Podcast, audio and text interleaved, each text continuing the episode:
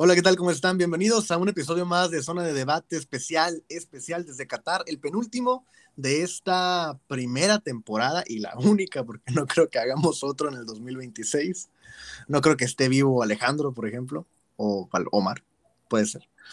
Así que disfrútenlo, esperemos que lo hayan disfrutado, este bonito viaje por tierras, eh, pues tierras desérticas, tierras con mucho fútbol también, casi 48 juegos, si no me equivoco. Así que muy interesante lo que haremos hoy. Las semifinales se vivieron. Tuvimos a una Argentina indomable contra Croacia, eh, con ayuda arbitral probablemente, y a una Francia demoledora contra Marruecos. De eso y mucho más hablaremos en este bonito episodio. Pero no sin antes tenemos que presentarles al, panel de, de esta emisión y que nos ha acompañado por toda la temporada, por los siglos los siglos. Amén. Omar Maldonado, Omar, ¿cómo estás? Muy buenas, Raúl. Eh, yo bastante feliz, bastante bien, la verdad. No entiendo cómo una un aficionado con micrófono puede ser el host de este programa pero pues no estamos aquí para discutir de eso, ¿no? Eh, bastante bien, bastante bien. Vamos a hablar de los finalistas, de los semifinales también, cómo se vivió, cómo lo vivimos y pues analizar un poquito los juegos. Claro, pues si hay aficionados con camisa como colaboradores aquí grabando, pues, que uno no esté un poquito emocionado por porque tendremos a un bicampeón del mundo. Tenemos también a Alejandro Antuna. Alejandro, el único ser razonable de este podcast en esta temporada de Zona de Debate desde Qatar. ¿Cómo estás? Hola Raúl, me encuentro muy bien. Eh, disfruté bastante estos partidos, la verdad, eran los resultados que yo esperaba. Y pues nada, eh, yo creo que se viene una gran final, eh, un gran partido por el tercer lugar que nadie va a ver. Y pues nada, a darle. Correcto, vamos a darle. Empezaremos con el orden cronológico, como siempre ha sido la pauta de este bonito programa. Argentina contra Croacia, el equipo croata que parecía, parecía que iba a dar más, que iba a dar más en su competencia, en su competitividad ante el equipo de Scaloni. No lo logró, 3 por 0 cayó en la serie de semifinales ante Argentina. Lionel Messi al 34 vía penal. Después Julián Álvarez el que canta la, la, chona, ¿o cuál canta Julián Álvarez? La chona, no. ¿Cuál canta Julián Álvarez? No puede ser. ¿Cuál canta, güey? Eres todo la María, ¿no? O sea, canta. La, 45. La 45. Julián Álvarez metió doblete al 39 y al 69. ¡Ah, qué rico! Doblete, el, el que metió Julián Álvarez, para concluir con un bonito y delicioso 3 por 0 en Lusail. Eh, un 39% de posesión por parte de la Argentina, un 61% por parte de Croacia, una precisión de los pases de arriba del 80%, cosa que ha sido un común denominador en los partidos de la Copa del Mundo. Alta precisión de los pases y no se espera menos, creo yo. Estamos viviendo una Copa del Mundo con los mejores del mundo. ¿Cómo viste el encuentro, Alejandro? ¿Cómo lo viste y lo viviste? Como aficionado también. Sí, mira, eh, como aficionado, pues la verdad, de cierta manera, pues es lo que esperaba. Yo la verdad sí quería ver a Argentina en la final, eh, porque pues ya lo había dicho anteriormente, Croacia es una selección que no me gusta eh, su fútbol, no me gusta su estilo de juego, y pues ya viéndolo más desde el lado pues crítico, fueron unos primeros 25 minutos del partido en el que Croacia la selección croata eh, pues empezó muy intensa, ¿no? Yo miraba el dominio del, partido, el dominio del balón sobre eh, de la escuadra croata sobre la escuadra albiceleste, una escuadra de Croacia que estaba más cerca de anotar el primero, pero eh, Lionel Messi pues empezó a hacer cosas de Messi, ¿no? Empezó a adentrarse en el partido, a, a crear espacios, a crear brechas entre la defensa, y ahí fue cuando los croatas empezaron a poner nerviosos y cuando Argentina se empezó a meter de lleno en el partido. Eh, y fue cuando precisamente en estos minutos posteriores a los primeros 25, eh, la jugada tan polémica del penal, eh, que queda mano a mano, si no me equivoco, fue Julián Álvarez con Livakovic, en la que termina saliendo el arquero croata y termina llevándose a Julián Álvarez. A mi percepción, pues sí fue penal. Yo creo que sí, sí fue penal esa jugada. Y pues bueno, Lionel Messi, que no, no perdonó a Livakovic, pues reventó el arco y haciendo historia como el máximo anotador de Argentina en la historia de los mundiales, superando a, Gabriel Batistuta. Eh, pues nada, eh, Argentina, pues a raíz de ese gol, de esa jugada, pues empezó a meter de lleno en el partido. Minutos más tarde, Julián Álvarez con una, pues un golazo, una jugadota, creo que la agarró desde antes del medio del campo. Una pésima cobertura de Borna Sosa. Yo no sé cómo ese cabrón es jugador profesional, la verdad. Y pues nada, ese 2-0, pues ya definitivo en el marcador. En el tercer tiempo, pues esa combinación eh, bastante prometedora. Eh, Lionel Messi, Julián Álvarez. Yo creo que Scaloni por fin encontró ese compañero que necesitaba Lionel Messi en la delantera del, del cuadro albiceleste, porque pues Lautaro Martínez, pues eh, lamentable el nivel que había mostrado, que mostró en los, en los partidos en los que fue titular. Pablo Dybala que no a las canicas. Y pues nada, una Argentina que demostró eh, que puede competir, yo creo, vaya, porque eh, era algo que se les exigía, que de lo que habíamos hablado, que no, que parece una selección que tenía un camino, había tenido un camino muy fácil y que no demostraba esa superioridad. Yo creo que la demostró bastante bien en esta semifinal. Una Croacia que no apareció, no, no la vimos por ningún lado. Vimos un equipo ya desesperado en el segundo tiempo. Y pues que Argentina lo aprovechó bastante bien. Y pues nada, Argentina yo creo que digno finalista. Y pues nada, pues hablando de, pues Messi además hizo historia, superó el récord de Rafa Márquez con más partidos capitaneados, siendo capitán de su selección en un mundial. El récord era de 18 y creo que llegó a 19 meses, si no me equivoco, en ese partido. Y pues nada, gran partido de la escuadra de Lionel Scaloni. Correcto. Muchos temas que tocar, pero antes de meternos de manera individual en cada uno de ellos, Omar, impresiones del juego. A ver, primero yo creo que nos, merecemos un aplauso, Antonio y yo, por fin le pegamos a, todos los picks de la, de la jornada. Más eran pues nomás son dos. Por fin, por fin le pegamos a todos los picks. Y. A jodidez, ¿no? O sea, ya. ya metiéndonos en el partido. A ver, 3-0 de la Argentina. Eh, bueno, primero, Leonel Scaloni le ha movido de todas, todas a, a, sus cuadros y a sus once titulares en esta Copa del Mundo comenzó jugando con línea de cuatro abajo, ya jugó un partido contra la banda con tres centrales, ahora sale con una línea de cuatro que si no, si, bueno, si bien recuerdan, la emisión pasada mencionamos que Croacia, esa, ese tridente en el medio campo, a mi parecer superaba el tridente de, la escaloneta, y bueno, le metió cuatro en, en, ese bloque, cuatro mediocampistas con la incorporación de Leonardo Paredes, y al principio yo vi una Argentina que no le estaba funcionando, no se estaba encontrando en el juego. A mi parecer, el mejor futbolista en el terreno de juego era Kovacic. Ese güey hacía unos desbordes muy largos, arrastraba la bola por todo el campo y la Argentina no se encontraba. Y como bien dijo Antuna, cayó el primer gol, el de penal, que para mí también es penal, por si existía la duda. Eh, sí es penal. Eh, el, el, primer gol que lo terminó por cobrar Messi y lo le pega estupendamente. Y a partir de ahí, a raíz de eso, la Argentina ya se sintió un poquito más cómoda, empezó a tener más el balón, empezó a jugar en la cancha del rival, que es donde más cómodo se siente. Y, ya, la Argentina ya no tuvo problemas. Yo no recuerdo una jugada de peligro real de, parte de Croacia. Ya el segundo gol es una maravilla de Julián Álvarez, que es un poquito más de, de huevos que de técnica, porque tuvo unos 3, 4 rebotes ahí dentro del área y pues el último gol, que es una genialidad de Messi, de la que no le veíamos hace pues, años. Es un gol parecido al, al que le clava al Athletic. Y de cuando Messi estaba en su, en su prime, en sus tiempos dorados. Y ahora sirve para pegarle una asistencia a Julián Álvarez, que remate dentro del área chica. Yo creo que a raíz del primer partido, un partido muy redondo por la Argentina, que ahora sí termina por matar, porque también habíamos dicho, y era algo muy evidente, que esta Argentina sufría mucho o pecaba de cuando tenían la ventaja, el rival se hacía un poquito grande y les marcaba un gol, eh, entraba el temor, entraba el temor de que algo podía pasar. Ahora terminaron por matar el partido y les fue bastante bien. Correcto. Muy bien. quiero tocar el tema porque ya dijeron ambos que ustedes creen que sí es penal, el penal marcado ante la salida de Livakovic y la llegada de Julián Álvarez.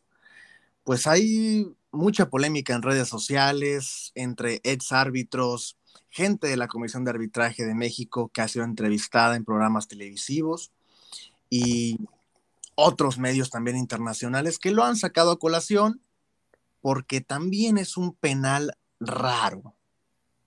Y hasta el mismo Luka Modric lo dijo después del encuentro, ¿no? Que era increíble, eh, o sea, que Messi demostraba su grandeza, pero que no entendía el penal que se les había marcado.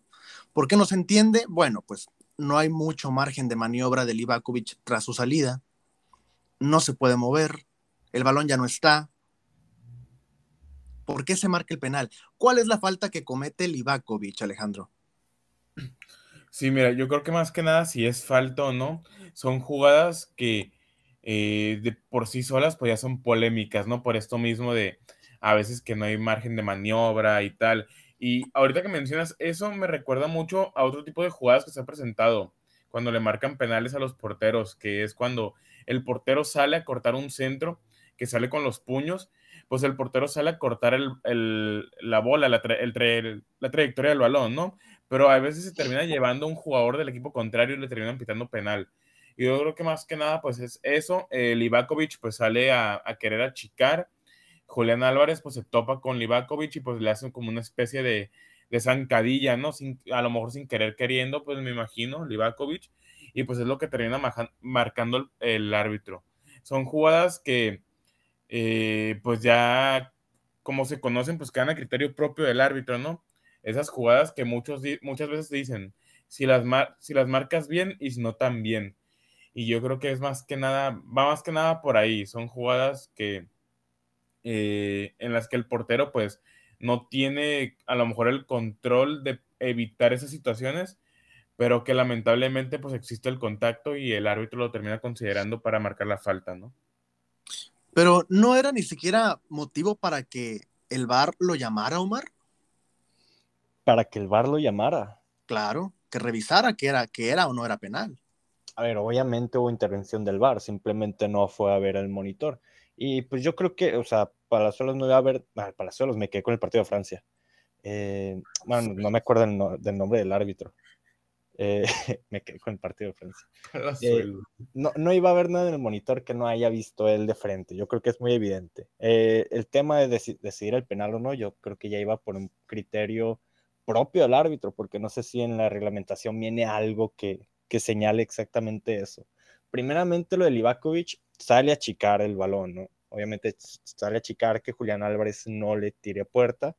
Segundo, Álvarez le pica el balón Livakovic ya no está jugando la bola y le, termina pegando con la pierna eh, en la parte de abajo Julián Álvarez.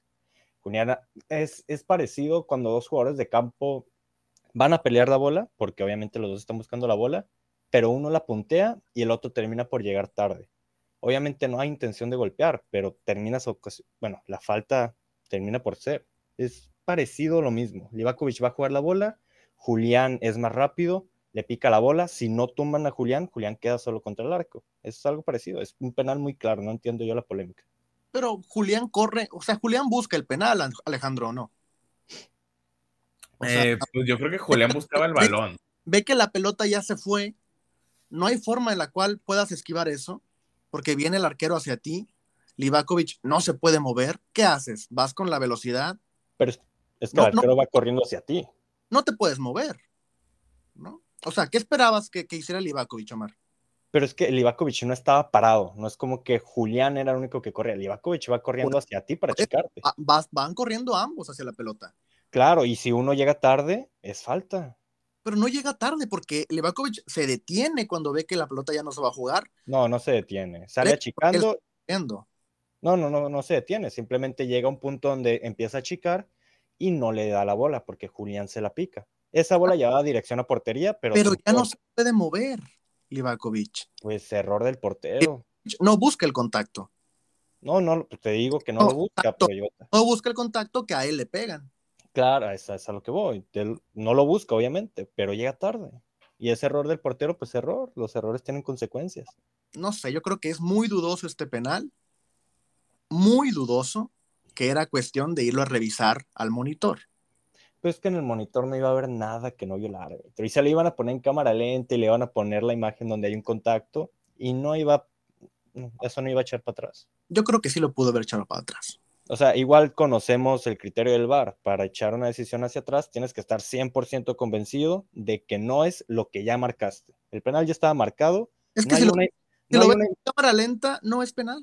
No, ay, si lo ves en cámara. No hay una imagen que te vaya a decir esto no es penal. Eso, desde que lo pitó, ya no había forma de que se diera para atrás. Yo creo que sí había forma de que se diera para atrás. Bueno, si conocemos los criterios del VAR, no. Bueno. Y, si, y si se aplican como son, como deben de ser, que no se suelen aplicar bueno, pues no sé, o sea, de manera internacional no hemos visto una jugada tan polémica a nivel de bar, más que aquella que hubo de Japón, España, que recordaremos. Que se me hace más polémica. Eh, ¿Mande?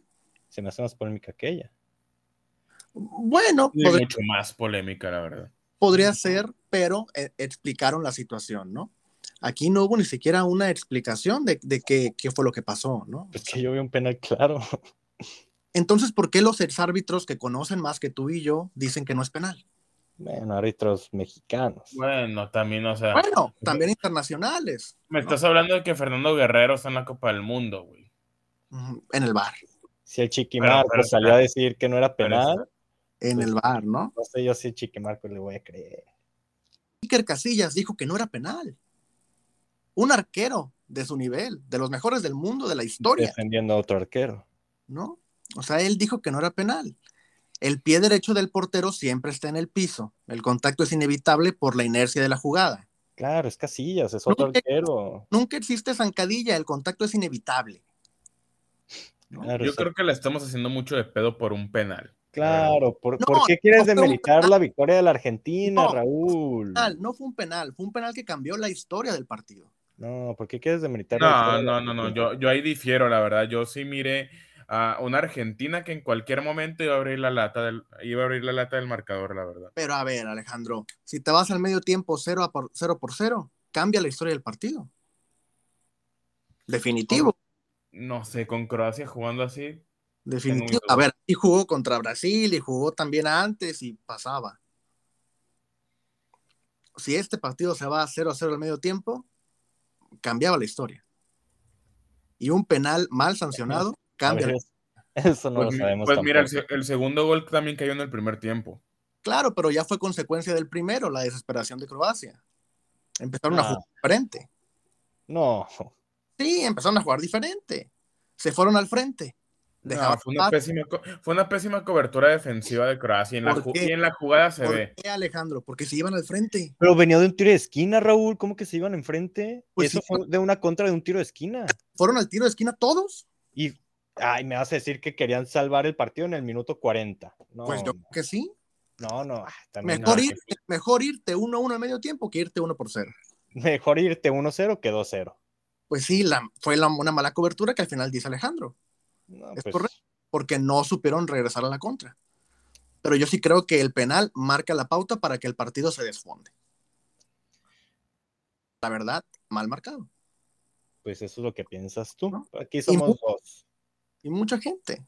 No, pues sí, pero en este programa somos dos que decimos que sí era un penal. Pues sí, pero no son árbitros. Pues tú tampoco. Yo tampoco, pero me baso en gente que fue árbitro.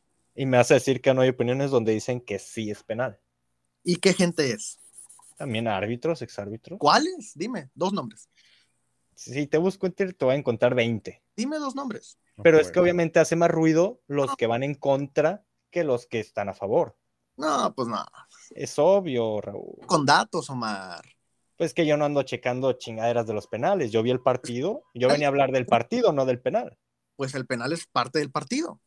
Pues que para mí es algo claro. Yo no me voy a poner a buscar quién dijo y quién no dijo del penal. si alguien piensa que matar a alguien, o sea, o sea no, no, no puedes combinar la gimnasia con la magnesia. Pues, ¿No? Si vas a venir aquí, tráeme los datos de quién, cómo y cuándo. A ver, tú dime los datos de los árbitros que viste. Iker Casillas. Iker Casillas replicó el comentario de un ex árbitro. ¿De quién? Yo sé de quién. De Felipe Ramos Rizo. ¿Y de quién más? A ver. De Arturo Bricio. Arturo Bricio. Sí. Todos conocemos a Arturo Bricio. todos lo conocemos, ¿no lo conoces? Sí, sí, sí, claro, por eso digo, me sorprende que menciones a Arturo Bricio. ¿Quién más? El Chiquimarco. El Chiquimarco, ok. ¿Quién más?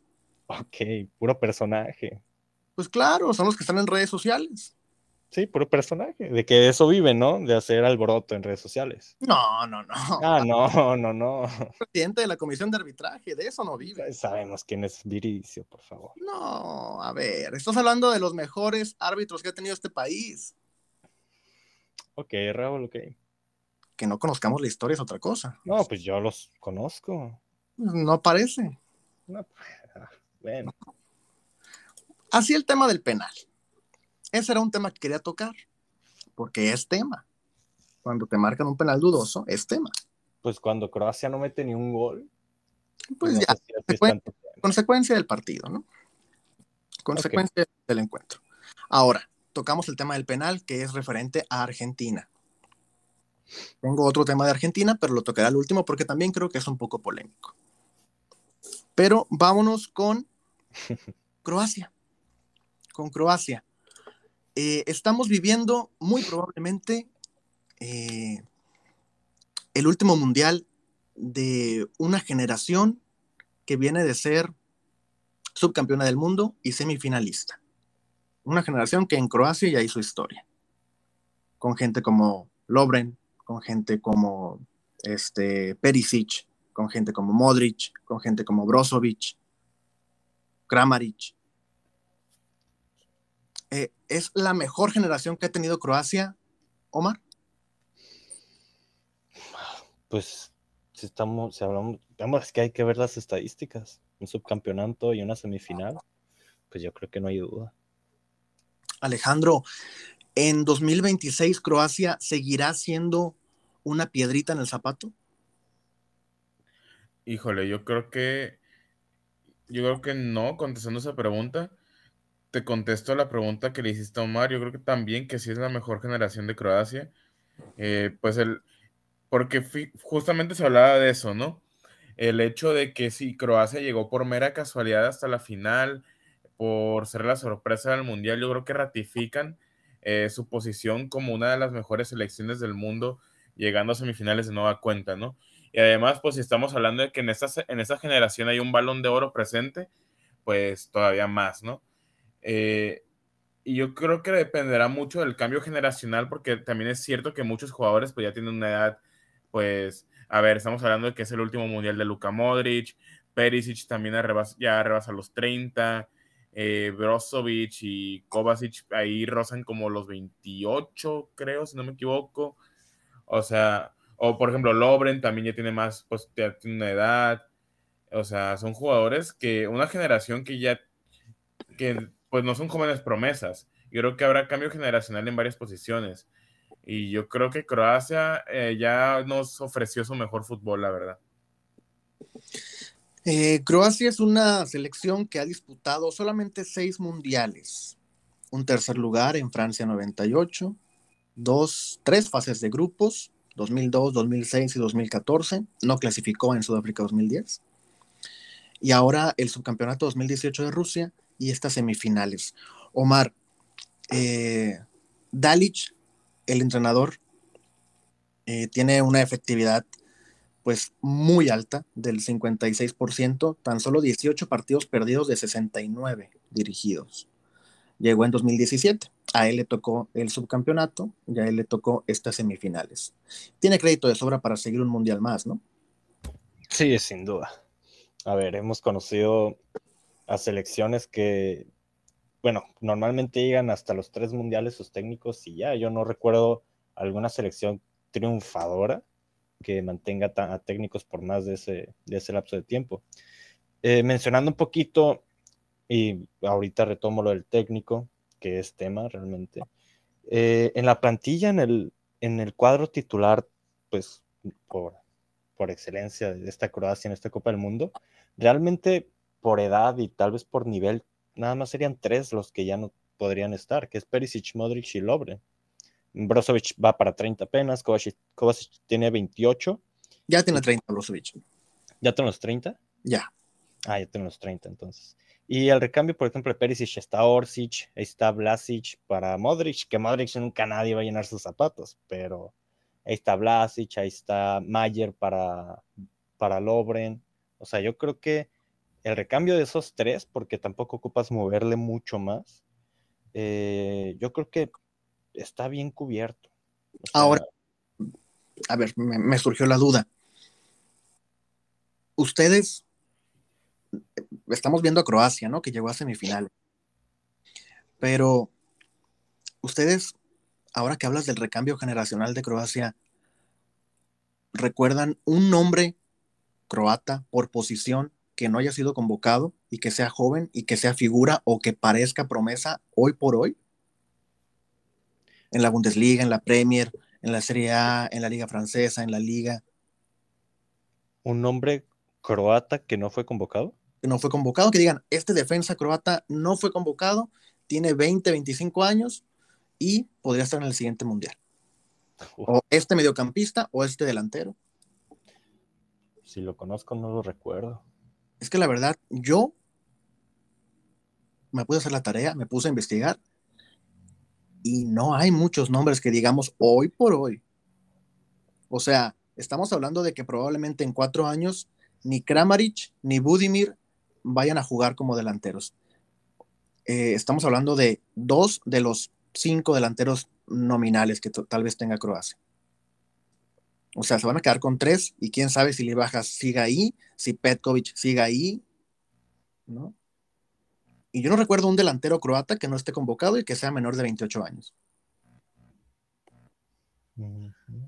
A lo mejor este zaguero central, no sé si lo convocaron o, se bajó de la convocatoria por alguna lesión o X o Y.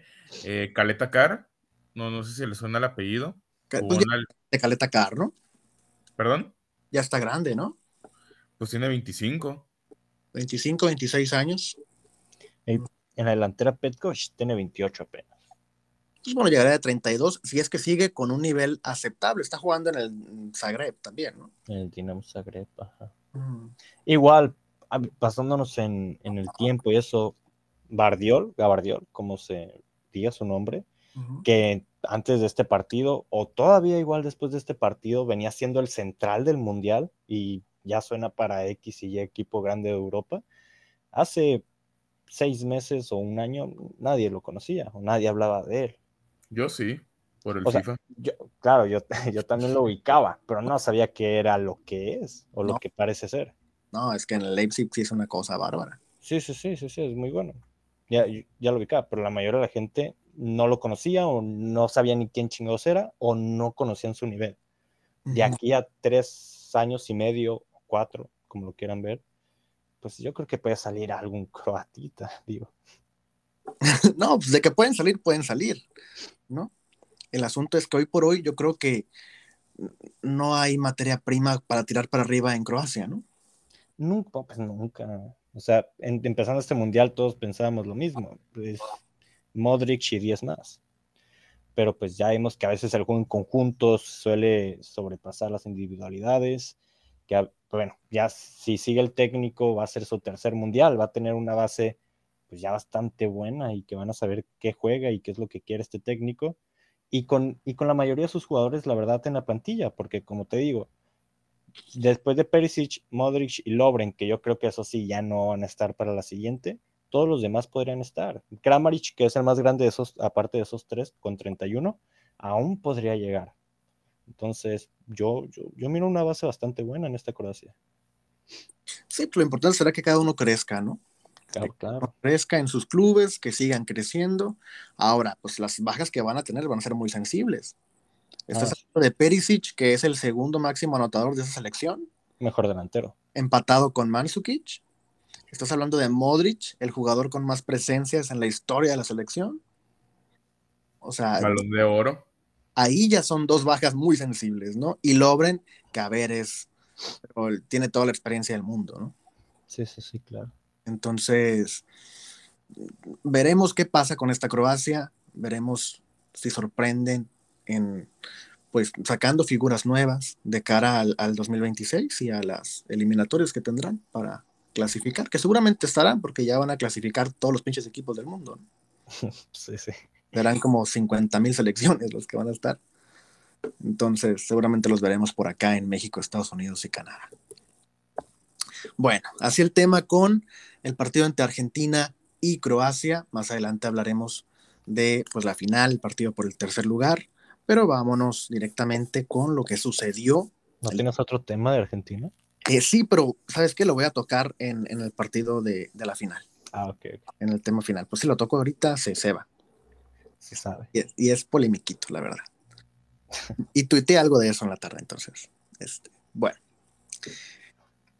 Francia contra Marruecos, el encuentro que definía al segundo finalista y al otro equipo que iba a disputar el tercer lugar de esta Copa del Mundo. Eh, pues comenzó bravito el partido, ¿no? Teo Hernández al 5 anota el 1 por 0, rompe las redes de Marruecos, el primer gol oficial, por decirlo así, que recibía el conjunto marroquí. Y de ahí en adelante vivimos un partido que por muchos lapsos, sobre todo en el segundo tiempo, parecía que, que se empataba. Un, Marruecos que era ofensivo, que Francia le entregó la pelota, que dijo, a ver, a ti que no te gusta tener la posesión, pues te la entrego. A ver qué sabes hacer, muchachito pendejo. Y pues no supieron hacer nada, la verdad, no lograron penetrar el arco eh, francés. Eh, hubo dos, tres claras, una en la línea, una que saca con D, si no me equivoco, este, un, por ahí, este, una jugada que pasaba rozando eh, en el área chica y que nadie podía rematar, hasta que luego ya eh, se hizo un cambio ahí, que, fue el cambio de, la tranquilidad por parte de Francia. Colomboani al 79 anota tras una gran jugada de Mbappé y unos rebotes que ahí que llega la pelota a Colomboani eh, jugador del Frankfurt, y anota el 2 por 0 al minuto 79, casi 80, para liquidar esta bonita serie. La gente marroquí lloraba, lloraba en sus casas y seguramente hoy no comerán los niños en Marruecos. Eh, Francia así se clasifica a la final de la Copa del Mundo, la segunda consecutiva, busca el bicampeonato de la mano de Kylian Mbappé, Antoine Griezmann. ¿Quién más? ¿Quién más? O sea, el, el MVP de este torneo al momento el Principito. Y pues nada, Marruecos buscará el tercer lugar contra Croacia el sábado. Impresiones del encuentro, Omar. A ver, comenzaré con una palabra clave, individualidades. Em, el partido en general no es que haya sido un mal partido por Francia. Marruecos plantó un partidazo, la verdad. Marruecos le plantó un juego tú a tú a la campeona del mundo. Pero, a ver, la solvencia de Francia, la facilidad que tiene la facilidad que tiene Kylian Mbappé en la parte de arriba, porque en tres cuartos mm, no se miraban con mucha idea de juego, sinceramente, Francia, si no se la daban al, al 10 de, del equipo Blue. Eh, fue un, un, partido bastante bueno, la verdad, muy movido. Marruecos propuso algo que no había, que no le habíamos visto en esta, en esta entrega de la Copa del Mundo, que fue eso que mencionaste, ¿no? Francia los dejó jugar. Eh, Marruecos era un equipo que esperaba al rival, que lo forzaba al error en tres, eh, bueno, en su cuarto de cancha y que a partir de ahí, a raíz de eso, empezaba a crear juego, agarrando al rival mal parado y pues penetrando ya con, con, una, defensiva más, más dolida del rival. Ahora no, ahora la Francia no es que los haya esperado, pero le cedió el balón y no lo hizo nada mal Marruecos, como lo mencionaste, tuvo una cunde en la línea, tuvo un poste, tuvo dos intentos de chilena, tuvo tiros de esquina, saques de banda, tiros libres, tuvo de, eh, intentó por, por, muchas partes, pero no logró penetrar. Por Francia, pues yo no recuerdo tampoco muchas de peligro aparte de los goles, sinceramente, un, paro, un palo de Giroud y poco más, pero dos individualidades de Mbappé, que bueno, la segunda fue un tiro que le terminaron desviando y le cayó Teo, pero el segundo gol fue una individualidad muy buena de Mbappé en el área, igual, cae el rebote y la termina por meter, no me acuerdo cómo se llama ese güey, el francés, el francés que debutó, de hecho, debutó y la primera bola que tocó la metió, entonces, pues ahí, buena suerte. Y poco más. Pero dicen por ahí. ¿Cómo, cómo? La suerte del campeón, dicen por ahí. La suerte, no, no sé, no creo. Realmente no sé quién es este, este, este francés que entró. No, no sé ni qué equipo juega, no sé quién es. Es Colomani. ¿Cómo? Es franco-congoleño, juega delantero en el Eintracht Frankfurt de la Frankfurt, ok. Ah, y pues, pues buen partido por Marruecos, la verdad. Muy buen partido de Marruecos y no fue un mal partido de Francia, la verdad. Ah, o sea, terminó ganando 2 a 0. Está, está mal que digamos que fue un mal partido de Francia, pero por momentos y por varios momentos yo vi a un Marruecos superando a Francia, solamente que no quiso entrar la pelota. Claro, yo creo que se, esperaba esto, ¿no? Que, que, mm, que, fuera un partido tenso, sobre todo por el estilo de juego de Marruecos, por cómo se venía desenvolviendo en la Copa del Mundo, por, por también las, las dudas que había y, y esta... A ver, Marruecos nunca se había ido abajo en el marcador en ningún partido de la Copa del Mundo y hoy a los cinco minutos ya estaba abajo. Impresiones, Alejandro, del encuentro. Sí, mira, yo creo que en el, al menos en el primer tiempo, pues eh, Marruecos se topó con un partido completamente diferente a los que había enfrentado en esa fase eliminatoria. Eh, a ver, veníamos de ver un Marruecos contra España, un Marruecos contra Portugal, selecciones que a ciencia cierta, pues a ver, España y Portugal pues no son poca cosa, ¿no? Pero no terminaban de convencer o tenían algunas carencias. Y Francia estamos hablando de una selección, como ya lo dijo Omar, esas individualidades terminan trabajando en conjunto y terminan dándole a Francia pues esa cara que muchas selecciones ya quisieran tener en su ataque, ¿no? En el primer tiempo yo sí vi a Francia dominando ampliamente sobre la escuadra marroquí. Sin embargo, pues en el, eh, en el segundo tiempo, pues esta, este conjunto de Marruecos no bajó los brazos y se tiró al ataque, solo que se topó pues con una defensa francesa pues eh, bien parada por momentos y en otros pues donde Lloris pues salió inspirado, ¿no? Tuvo ahí dos, buenas, dos muy buenas intervenciones en el primer tiempo, un disparo de larga distancia, esta chilena creo que de, de uno de los agueros centrales, si no me equivoco, creo que fue Aguert o, o no recuerdo de esa chilena, que Hugo Lloris termina haciendo un atajadón. Esta jugada en los últimos minutos donde Cundé la saca en la línea.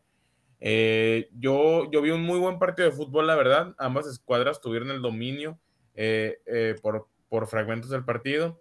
Y pues la individualidad de Mbappé pues termina resolviendo el encuentro, ¿no? Hay una jugada con mucha fortuna, el, el segundo gol, ahí se la topa Colomani. el primer gol, pues ahí también como que el, la bola agarra una especie de carambola ahí Mbappé intentando rematar, no sé qué chingados quiso hacer, y Teo que la conecta muy bien y termina mandándola al fondo de las redes. Pues nada, Francia demostrando el por qué es la campeona del mundo, por qué es la mejor selección del mundo al, hasta el momento. Eh, el domingo, pues eso puede cambiar, ¿no? Pero pues sí, Francia demostrándolo que a pesar de las bajas, como ya lo mencioné en la emisión pasada, pues tiene una muy buena selección, unos, muy buenos jugadores y se viene una gran final, la verdad. No, mira, Antora, y ahora que, que mencionas las bajas, o sea, tuvo dos bajas, pues no sé qué tan considerables, pero Upamecano, que venía siendo el central titular, no pudo estar por tema de lesión, obviamente no es algo grave, y Rabiot en el medio campo, y entró con Ate, que estuvo intratable en la defensa, y también y a Rabiot lo suplió Fofana, que bueno, no son el mismo estilo de juego, pero Fofana no tuvo un mal partido, no es el mejor creando en la parte de arriba, pero liberó a Chouameni para que pueda tener un poquito más de recorrido, y ambas, o sea, ambos cambios, el tema de Conati y de Fofana, o sea, no pesaron. Y lo de Chouameni, que me, o sea, no, me parece que ha dado una masterclass defensiva, una masterclass de medio campo en todo lo que va de Copa del Mundo, la verdad. Sí, la verdad, bastante bien. Estamos eh, viendo a una selección que, primero, Alejandro salía con sus mamadas de la maldición del campeón. Lo superaron con creces, diría yo y luego han ido escalando peldaños y yo creo que pocos se imaginaban que esta Francia iba a llegar a la final otra vez. ¿Por qué? ¿Por qué se demeritaba a Francia, Omar?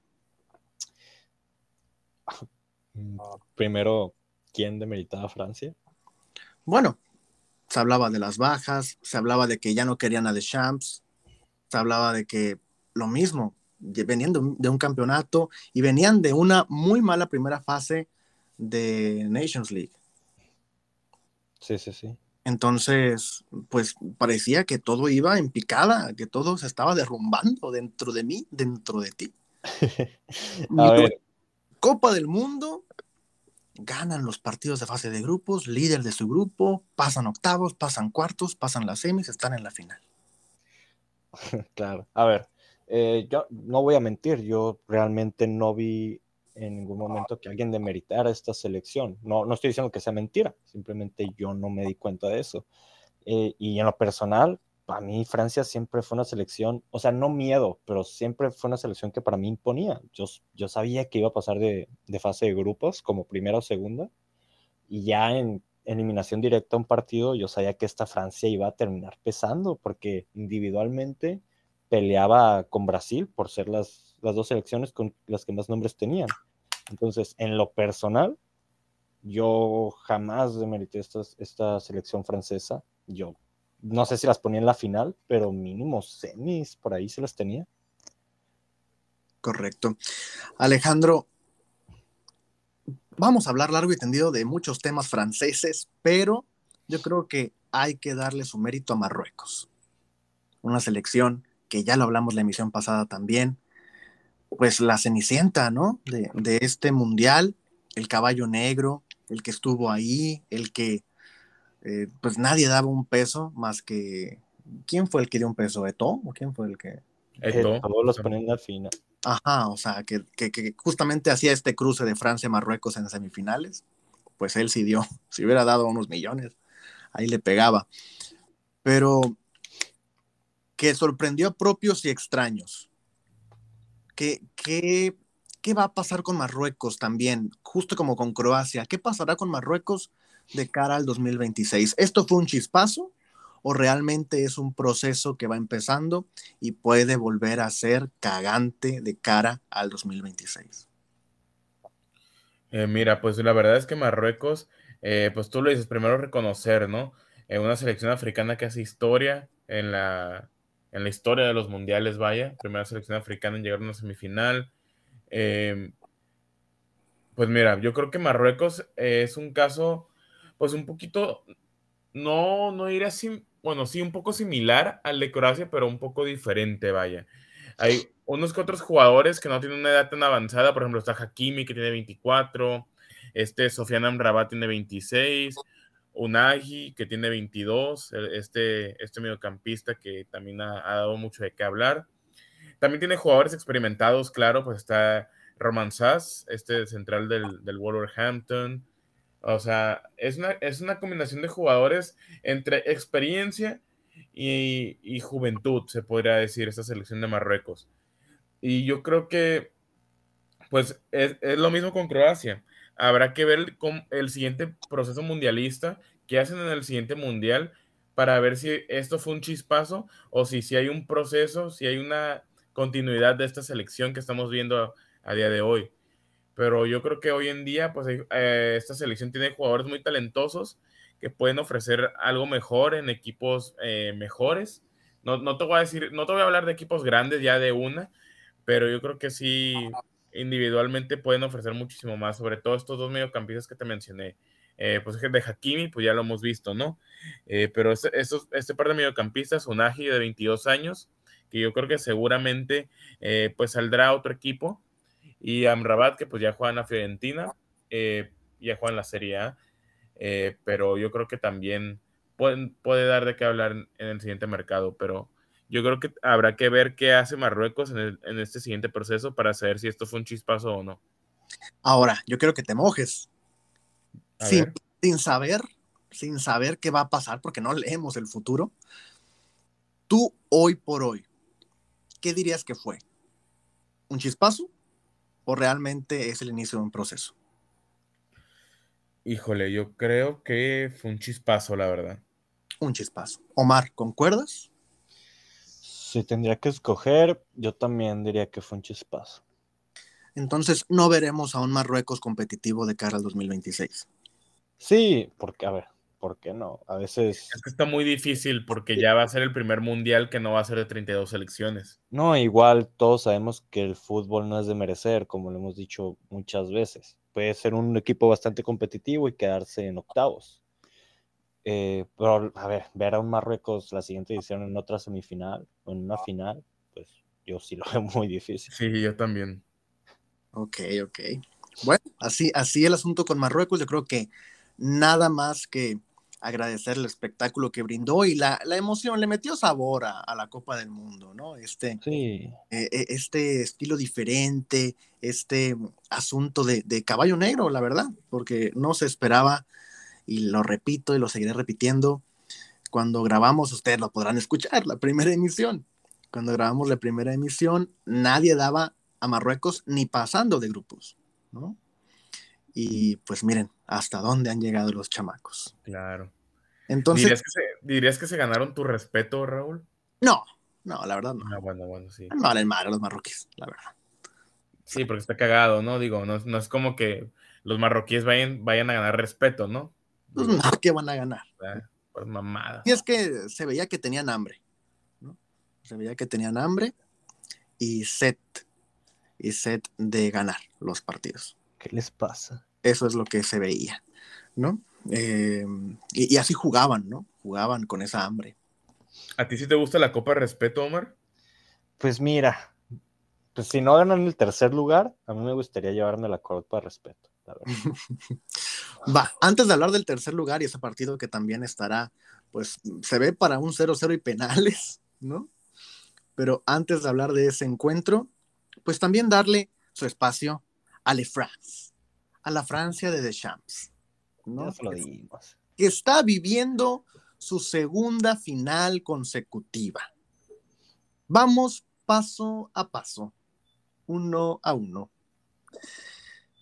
Omar, ¿es Didier Deschamps el mejor técnico que ha tenido Francia en su historia? A ver.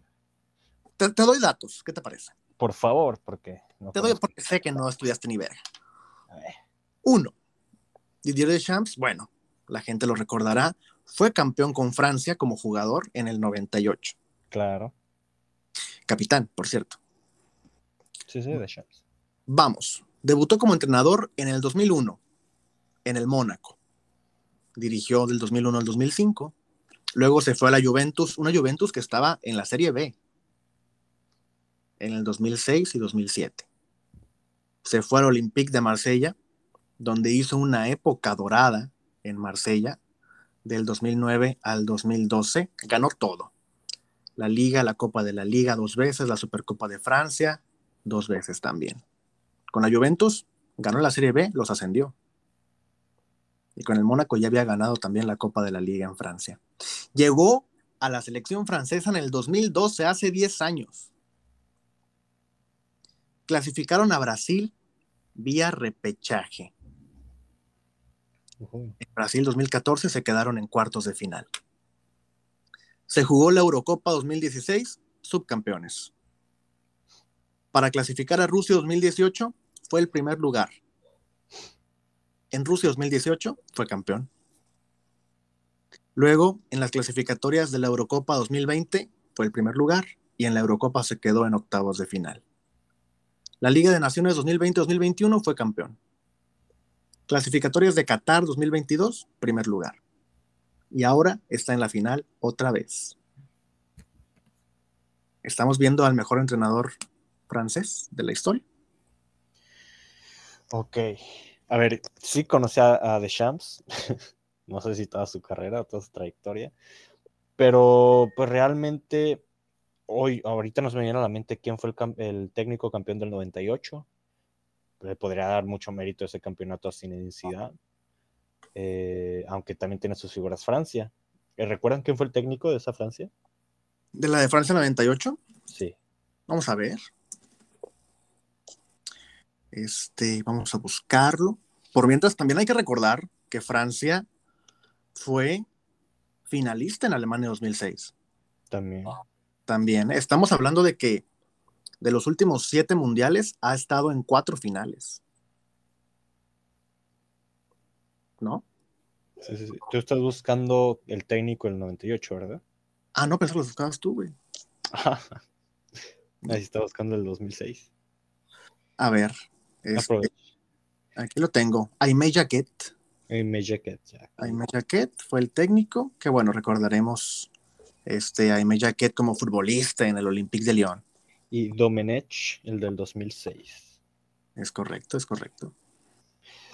Pues mira, viniendo de mí, que no, que no me sé la historia del fútbol francés, pues igual no sé qué tanta relevancia e importancia tenga esto, pero pues de la historia que conozco de Francia, estos dos mundiales en los que sobresalieron, y la historia más reciente de esta Francia, que es del Mundial 2006 para acá, más o menos lo que, lo que ubico, pues sí, yo creo que no tiene comparación lo que, hace, lo que ha hecho de Shams. Eh, el tema plantilla tiene mucho que ver. A ver, si volteamos a ver la plantilla de Sudáfrica 2010, que tenía figuritas, tenía a Ribery que venía en excelente momento, pero su delantero era Guiñac. Si volteas a ver eh, la plantilla del 2014 o dos, pues obviamente no se pueden comparar a la cantidad de nombres que tienen ahora en 2018, 2022. ¿Su mérito tiene? Claro que sí, pero pues todo va, todo es en conjunto. Claro, claro, todo es en conjunto, pero a ver, pues también su mérito tuvo para llegar a la selección, ¿no? Estamos en la época dorada del Marsella.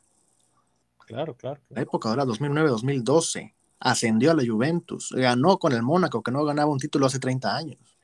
Claro, pero estamos hablando de, de Champs en Francia, ¿no? No estamos viendo la trayectoria de Champs. No, o sea, esto para llegar a la selección francesa. Ah, ok, bueno, sí, a mí pues no me importa qué hizo. Estamos hablando de tres equipos nada más. Claro, claro. Para llegar a dirigir la selección y lleva 10 años dirigiendo la selección. ¿Cuántas selecciones se animan a dejar a un técnico 10 años? Pues es lo que dije, es lo que mencioné con el, con el técnico croata, que no suelen ver procesos tan largos de tres mundiales. Bueno, pero él lleva apenas cinco años. Ah, no sé, pero ya lleva dos mundiales, va por su tercero. No es algo normal. De Shams, en caso de que, bueno, este ya lo, lo terminó, pero en caso de que juegue otro, ya serían un chingo, que se ve difícil, pero ya sería tu, su tercero, ¿no? Claro. No, yo creo que hasta por sanidad mental él ya se quiere ir, ¿no? También. Ya, son 10 años dirigiendo a la selección y aparte, pues, lo hablaremos más adelante. Si ganas este domingo, pues, ¿qué más quieres ganar, güey? O sea, si gana este domingo, reafirma que es el mejor entrenador, porque tendría dos de tres estrellas el escudo francés. Claro. Alejandro, ¿Deschamps es el mejor entrenador francés de la historia? ¿Y dónde me dejas a Zidane, güey? Ganó tres Champions con el Madrid. Claro, ¿no? No, pues mira, yo creo que eh, hablando tanto de su palmarés con la selección francesa como con los antecedentes que acabas de decir, pues yo creo que no hay ninguna duda, ¿no? O sea, a ver, eh, y tú lo, tú lo acabas de decir, si queda campeón Francia este domingo, pues ya no habría ninguna discusión de si es el mejor entrenador francés de la historia o no. Pero yo creo que ah, con lo que ha hecho hasta el momento y con lo que hizo en clubes, eh, a volver a ascender a la Juventus, eh, darle un título al Mónaco después de 30 años sin campeonar, yo creo que sí tiene argumentos para decir que es el mejor entrenador francés de la historia. Y aparte, quieran o no, su nombre estaría involucrado, ¿no? O sea, en uno, una estrella participas como jugador y dos estrellas como técnico, pues güey, ponle tu cara al escudo de Francia, ¿no? Claro. Esté la cara de Deschamps ahí. Claro. Cuando decías el mejor entrenador francés, ¿te referías en Francia en la selección o francés en general? Pues también en general, ¿no? Ah, ok, ok, claro. O sea, abarca todo, güey.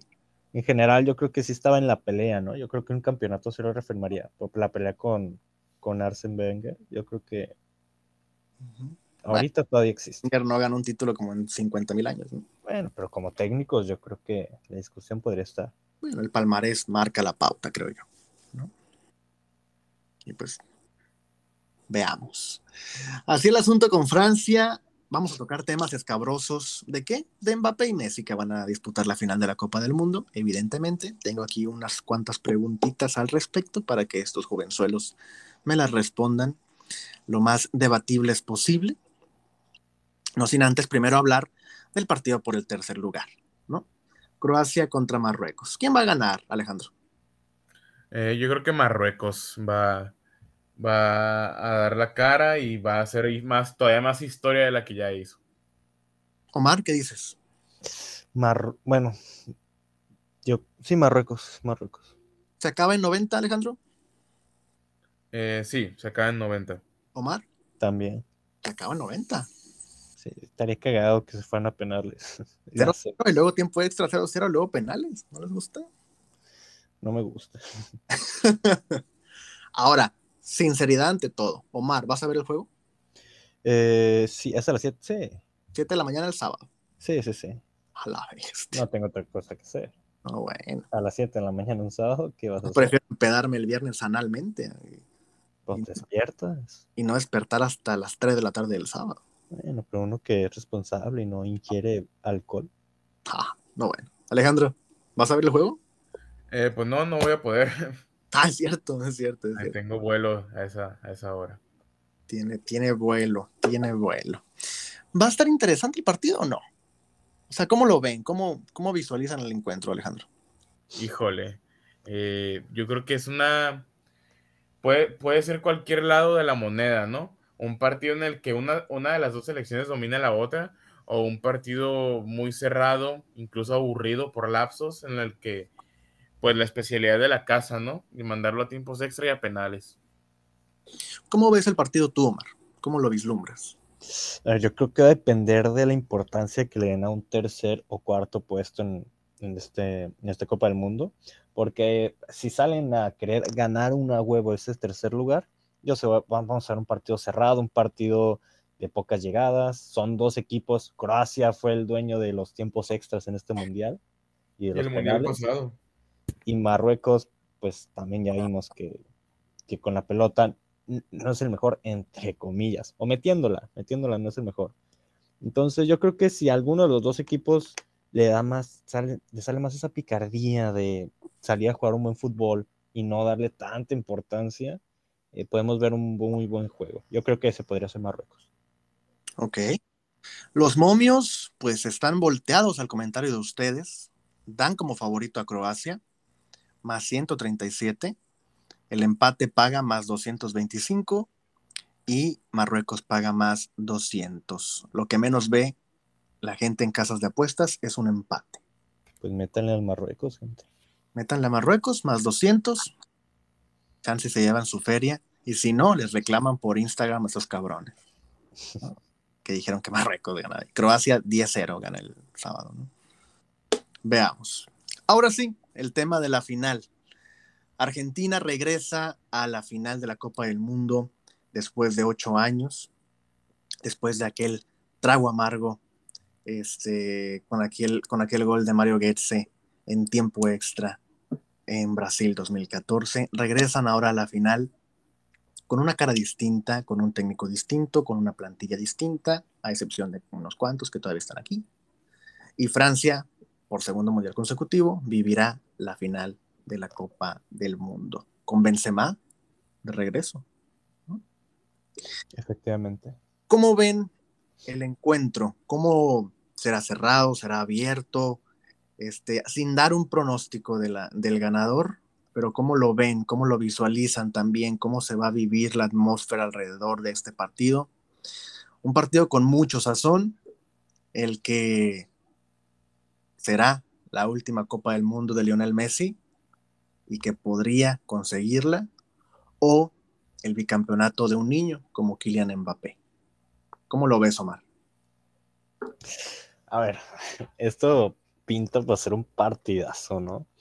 Eh, si nos vamos línea por línea con, con, ambos equipos, encontramos, yo creo que mucha paridad entre ambos. En la defensa son dos defensas ya afianzadas.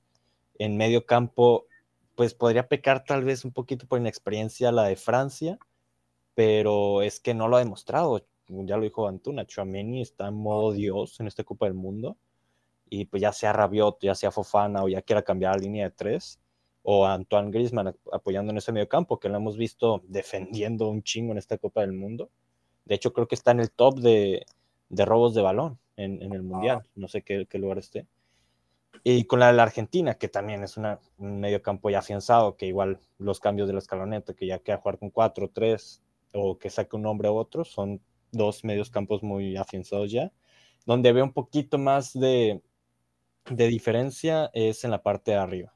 Yo creo que Argentina, a pesar de que ya encontró a Julián Álvarez, bueno, en Julián Álvarez, un acompañante para Lionel Messi, eh, yo creo, yo veo mucho más nombre, mucho más cartel por Francia ahí arriba. Yo creo que ahí está la llave para Francia para que pueda hacer la diferencia en esta final.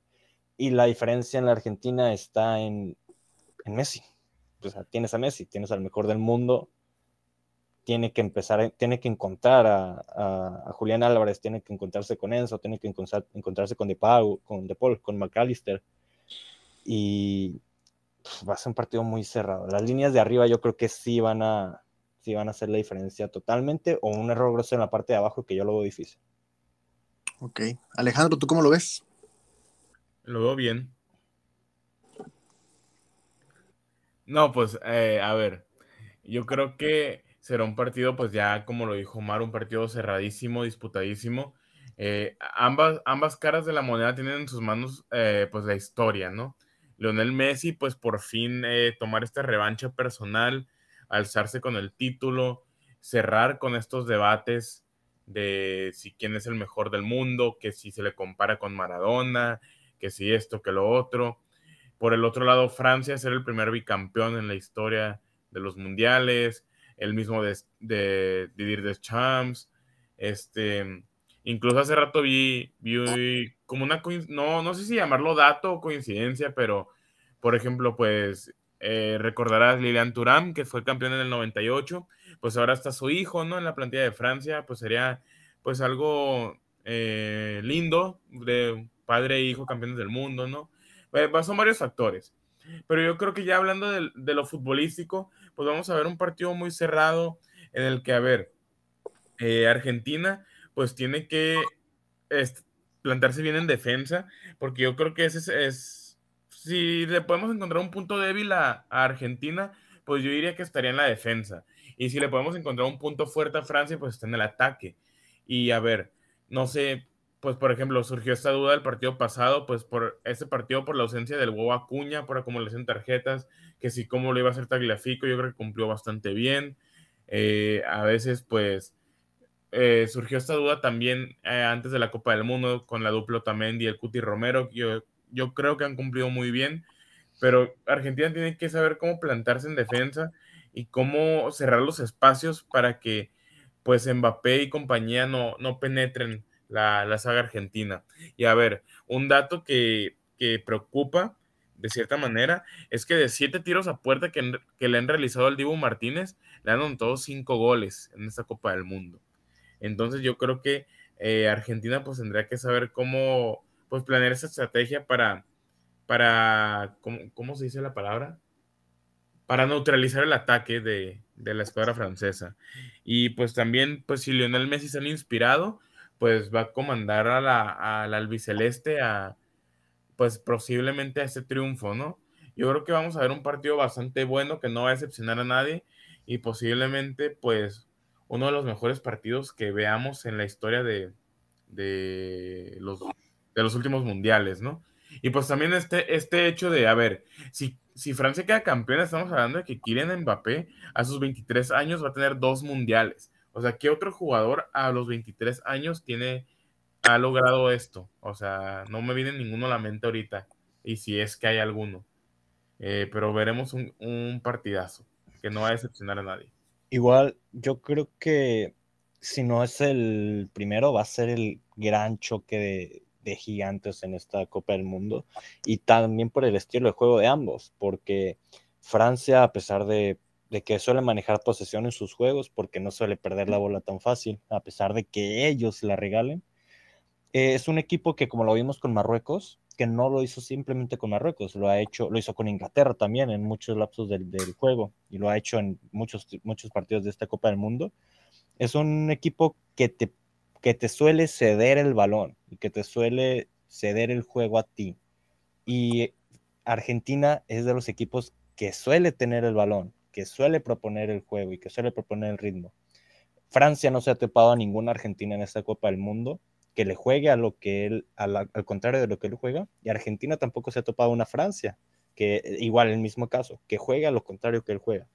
Yo creo que van a topar muy cabrón y bueno, como lo hemos dicho en varios partidos, puede ser algo, un partido muy cerrado o para mí muy disparejo. O sea, eh, estamos viendo de ¿a, qué van a jugar? Ahí va la siguiente pregunta. ¿Van a jugar por el amor a ganar o por el temor a perder, Omar? ok. ¿A qué van a jugar? ¿A qué va a jugar Argentina y a qué va a jugar Francia? ¿Van a jugar cada uno? ¿Quién está más presionado? ¿Más presión? Yo, yo creo que sin duda Argentina. Eh, yo creo que sin duda el nombre de Messi, o sea, poner el nombre de Messi en una Copa del Mundo es una presión enorme para él y ya hemos visto que sus compañeros se desviven por él y que ah, casi, casi quieren quedar campeones del mundo por Messi y no por ellos mismos.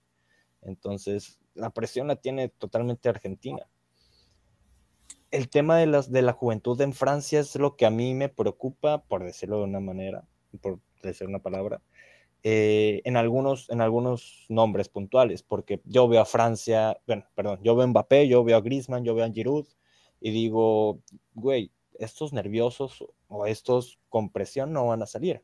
Pero luego veo a un Dembélé que suele ser patas tontas y que nunca suele ser decisivo en, en momentos importantes. Veo a un Chouameni que a pesar de un buen nivel pues es un jovencito. Veo a un Fofana que si lo acompaña también puede cometer errores.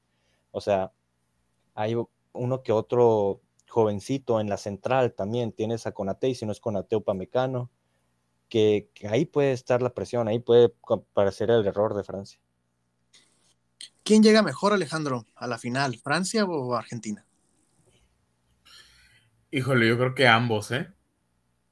Yo creo que ambos, tanto anímica como futbolísticamente, ambos tienen eh, pues argumentos para, para ser finalistas de, la Copa del Mundo. Así que ahí sí no te sabría decir quién llega en mejor momento. Ok.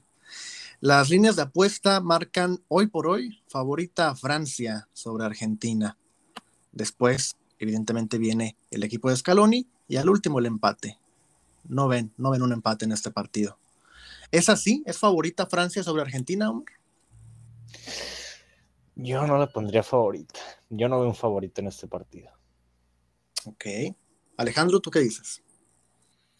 Eh, yo tampoco veo un favorito, pero yo creo que el destino eh, quiere que Messi sea campeón. ¿El destino o los árbitros? Eh, no puede ser. Pues depende si. Bueno, a ver, yo creo que a todos nos hubiera, nos hubiera gustado esa final Messi Cristiano, ¿no? O, por ejemplo, a un buen fan del fútbol, tan, por ejemplo, yo, por más fan que sea Cristiano, pues no me molestaría ver a Messi campeón del mundo, la verdad. O no sé si viceversa, con, el otro caso. Eh, pero no, yo creo que ya está escrito el destino. Ok. Qué fuerte que lo diga Alejandro, ¿no? Igual la Argentina y no es porque quiera que sea campeón Argentina, sino, pero realmente, y lo mencioné cuando se acabó fase de grupos, esta Argentina en este mundial ha venido a la alta, o sea, tuvo su primera derrota con Arabia Saudita y que todos decían, esta no viene para campeón, esta no pinta para algo grande. Tuvo una fase de grupos regular, tuvo un partido que el resultado contra Australia manchó lo que realmente fue el partido, tuvo un partido contra Holanda que se vio bien, a Croacia lo terminó por eliminar del partido. Yo creo que anímicamente la final viene en lo más alto, en la punta más alta de este Mundial argentino. No digo que Francia no, pero Argentina yo creo que viene a la alza, pero tremendamente. Pero Argentina tuvo un, cuadro más sencillo para pasar, ¿no? Pues yo no estoy de acuerdo, pero bueno. O sea, e, e, eso hay que decirlo, Omar, hay que ser realistas. Pues que, y lo comparamos de emisión pasada, o sea, en, octavos ninguno de los dos equipos tuvo un rival fuerte, ya en cuartos ambos tuvieron uno, y en semifinales tuvieron a Marruecos y a Croacia. Fue muy similar. Pero Inglaterra sí es más, ¿no? Bueno, pero si lo quieres comparar con Holanda, va a ser un debate que no va a acabar. O sea, yo no le hallo pies ni cabeza, pero son, son equipos muy similares, Holanda e Inglaterra. Ok, ok. Correcto. Ahí, ahí sí, te la, sí te la compro. Sí, el cuadro no estuvo balanceado para ningún lado, a mi parecer. Correcto, muy bien. Bueno, ahora al tema que, quería tocar justamente. Eh, pues individualmente, ¿no? Messi y Mbappé. Se hablará de, se hablará de ellos dos eh, en esta final, evidentemente. Son las caras, las figuras de sus selecciones. Este, y eso que Griezmann ha hecho un mundial impecable. Pero, pues es de lo que se habla, ¿no? Son los temitas. Messi podría alcanzar eh, su primera y probablemente única Copa del Mundo este domingo. ¿Se cuestionará la Copa del Mundo de Lionel Messi si la gana, Alejandro? ¿Es cuestionable las formas, los métodos, los partidos? Habrá, más allá de, de los contra este, detractores,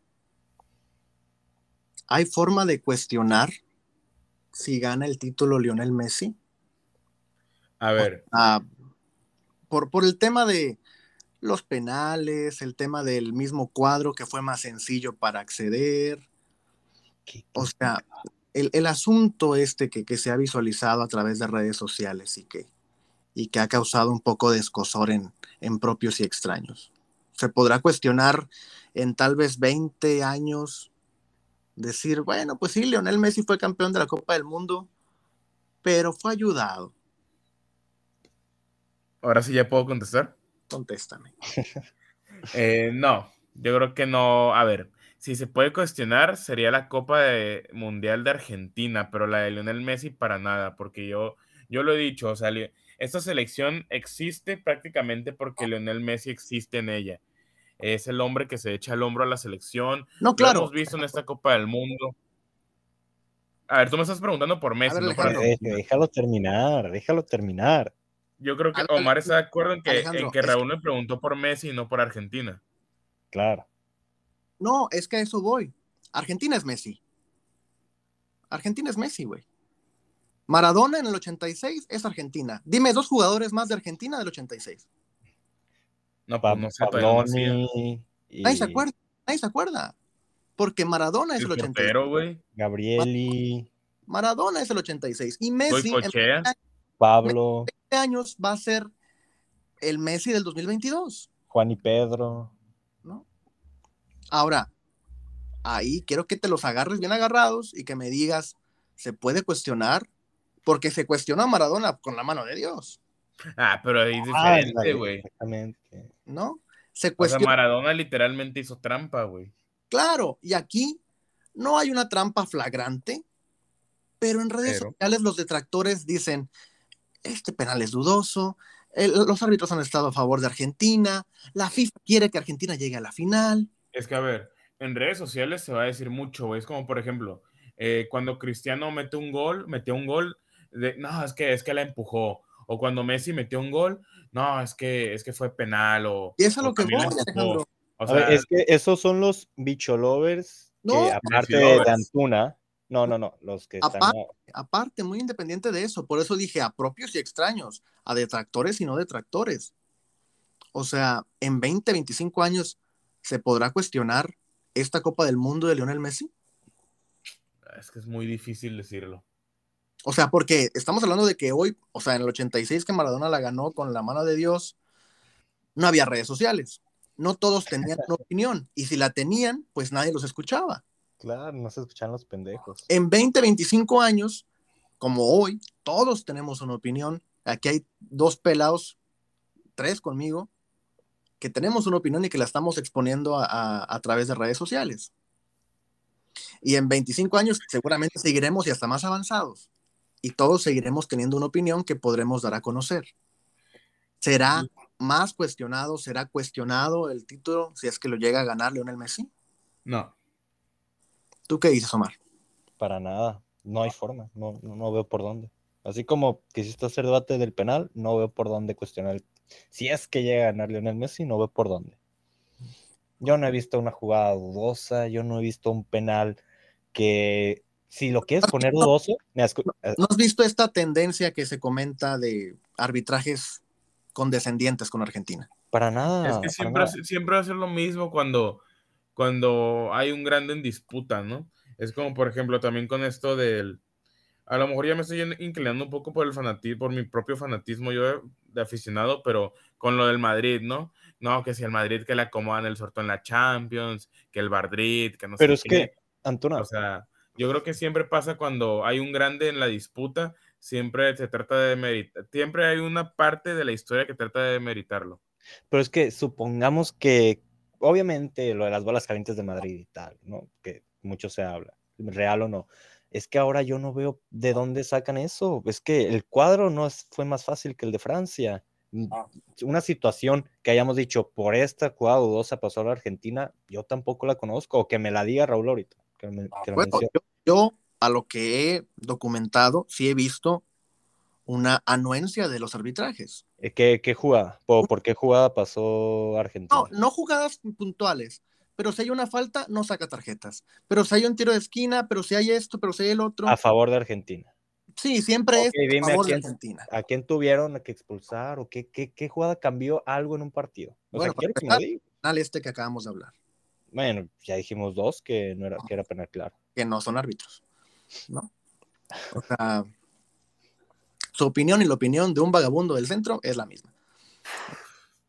¿No? Entonces, yo voy con lo que se está comentando y, no, lo, no digo que comente Pepito de la calle Díaz Ordaz en redes sociales. No, Álvaro Morales. Comentando medios de comunicación, plataformas digitales. Álvaro Morales es un pendejazo. Con, millones de aficionados que dicen, hey, ha habido una clara condescendencia del arbitraje a favor de Argentina en esta Copa del Mundo. Ok, te, te voy a hacer una pregunta, Raúl. ¿Tú la has visto? O sea, ¿tú para ti podría ser cuestionable esta Copa del Mundo si la dan a Messi? Yo creo que sí. ¿Sí? Yo creo que sí. En primero, y dije, no lo voy a tocar, pero en primero sí por los actores que son millones. Porque hay un amor-odio con Messi, no sé qué pasa en el mundo, pero hay un amor-odio, ¿no? Hay la gente que quiere que gane Messi la Copa del Mundo y la gente que no quiere que gane Messi la Copa del Mundo. Claro. ¿De dónde nace? No lo sé. No sé si es por el Madrid, no sé si es por la gente que odia a Argentina, no sé. A ver, es que para muchos eh, para muchos, para la gente que existe el debate entre quién es mejor Cristiano Ronaldo Messi, para muchos, si Messi queda campeón, ya no va a existir tal debate. Ok. Va mucho por ahí también.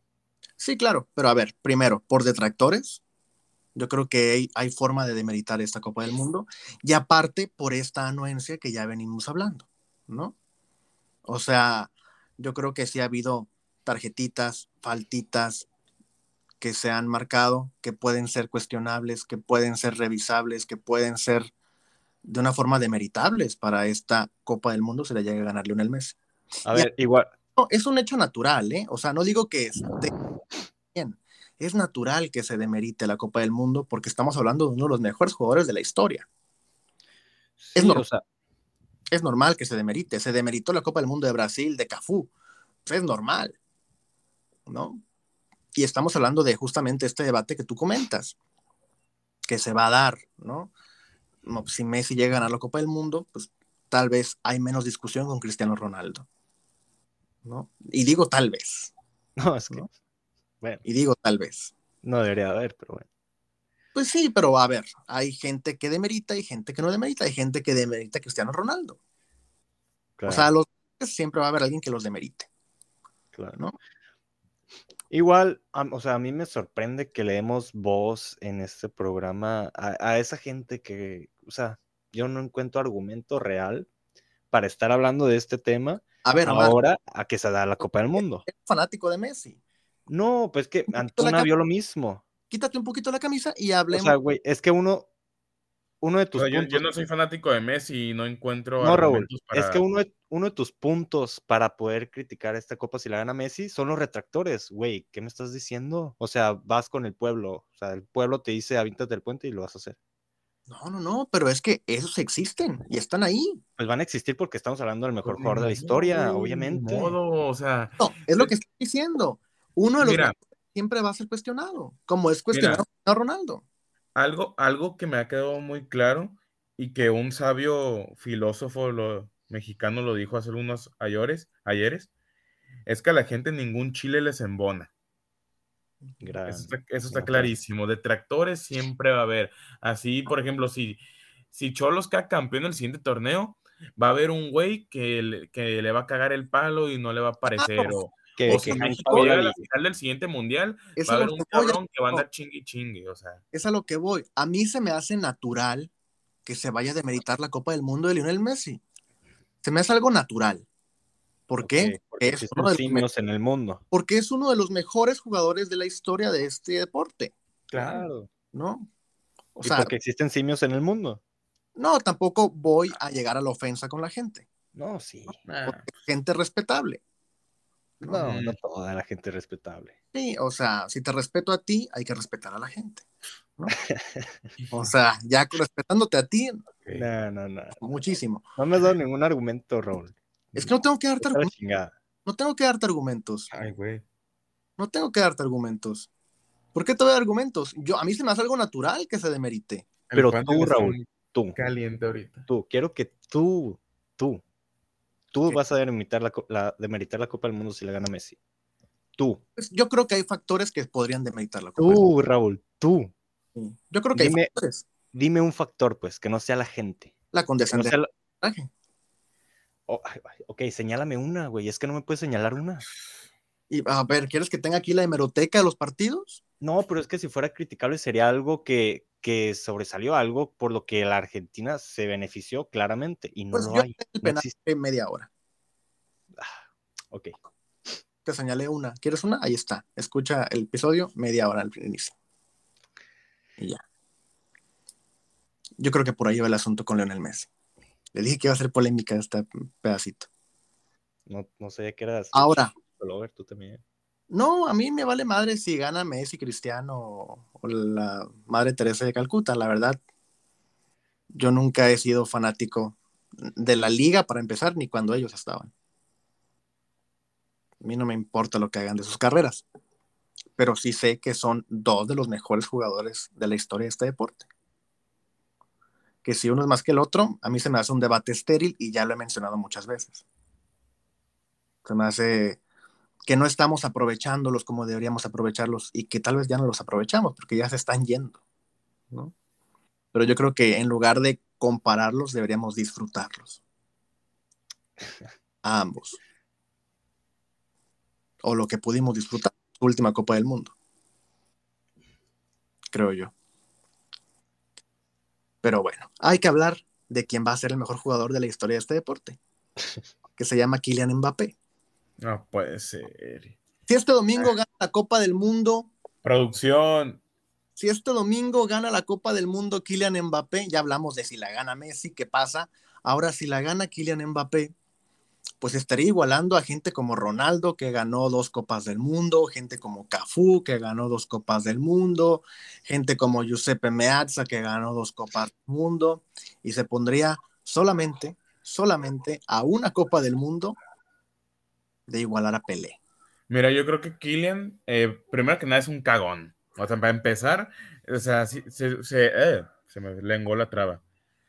Eh, si no sale del PSG, yo nunca lo voy a poner en el podio de los mejores jugadores de la historia. Así, así te lo pongo. Tiene 23 años, Alejandro. Pues sí, pero en el PSG no, va a aspirar a ganar más de la Liga 1 y de la Copa Francesa, es la verdad. Como si tuviera 30 años al borde del retiro y estuviera en el PSG. Pues parece que eso es lo que quiere. Tiene 23 años. Y si este domingo gana, llegará a su segunda Copa del Mundo. Segunda Copa del Mundo con 23 años, a una de Pelé, el máximo ganador de Copas del Mundo de la historia. Omar. Yo la, dejo. Omar. Mbappé. Kylian Mbappé. Dos Copas del Mundo. Dos participaciones, dos Copas del Mundo. ¿Dónde coloca a Kylian Mbappé ¿Dónde se coloca Kylian Mbappé el lunes, un día después, si es que gana la Copa del Mundo, Omar? ¿Dónde se coloca? ¿En dónde? ¿Dónde se coloca en la historia de este deporte? En la historia.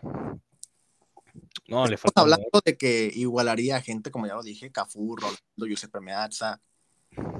Claro, claro, claro. De que son referentes. No, no, le, le- le faltaría mucho para entrar al podio a un top 5, top 10 de futbolistas en, en la historia del mundo. ¿Aún con dos copas del mundo? Sí, sí, sí. ¿Por qué? Muchísimo, Pero es que Griezmann también las va a tener y nadie está hablando de él, güey. Claro. Mantiene 30 años.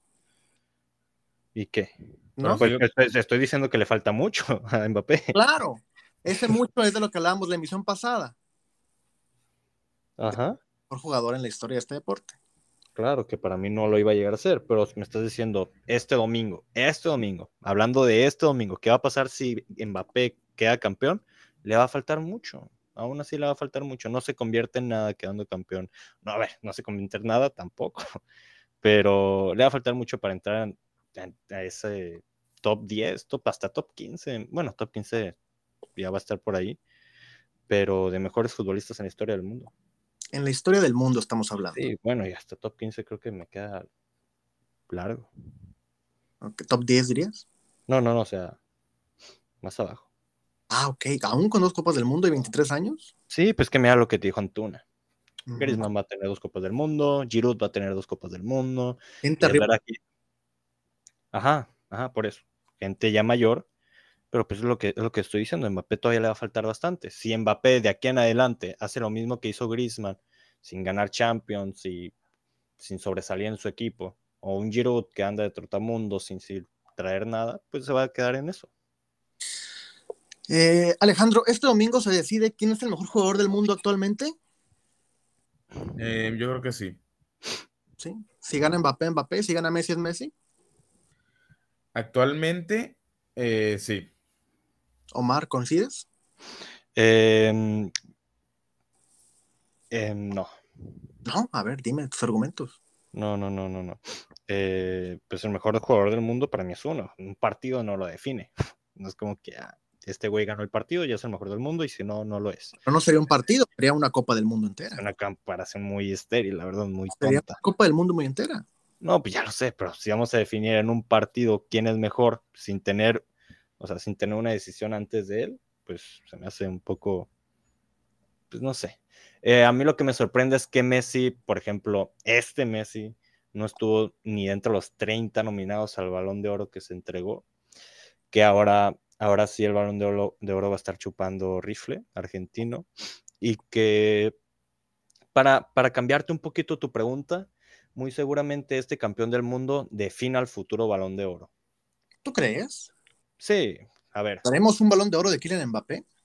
fue, bueno, si quieres preguntar ese tipo de cosas, está bien. Estamos, ya hablamos, Pero, ya hablamos de a ver, es que, no, pues me acabas de preguntar que si, quién va a si este partido va a definir al mejor. Pero, a ver, ambos juegan en el, No que me dieras un speech de media hora.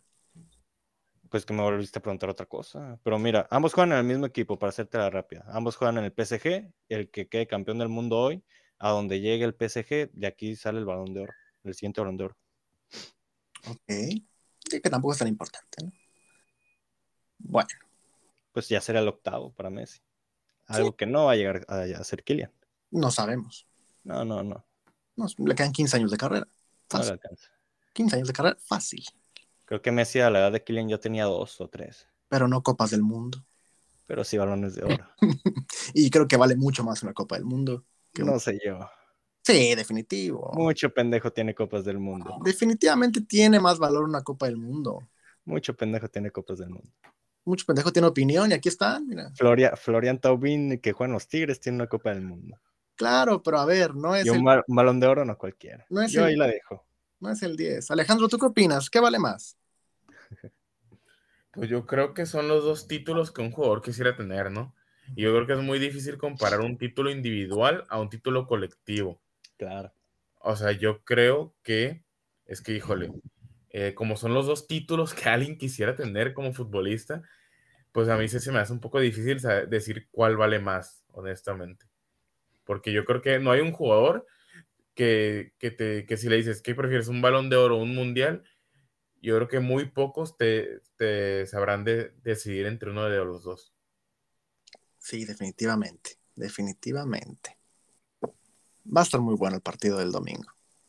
Va a estar muy bueno, va a definir muchas cosas.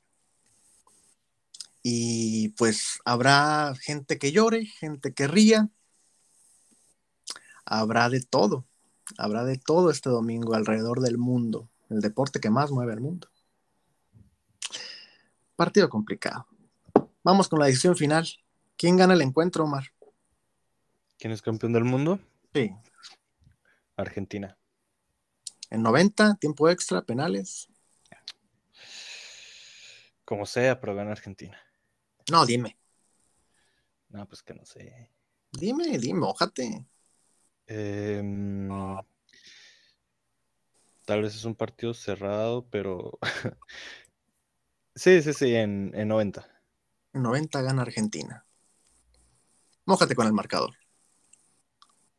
Eh, un 3-1. 3-1.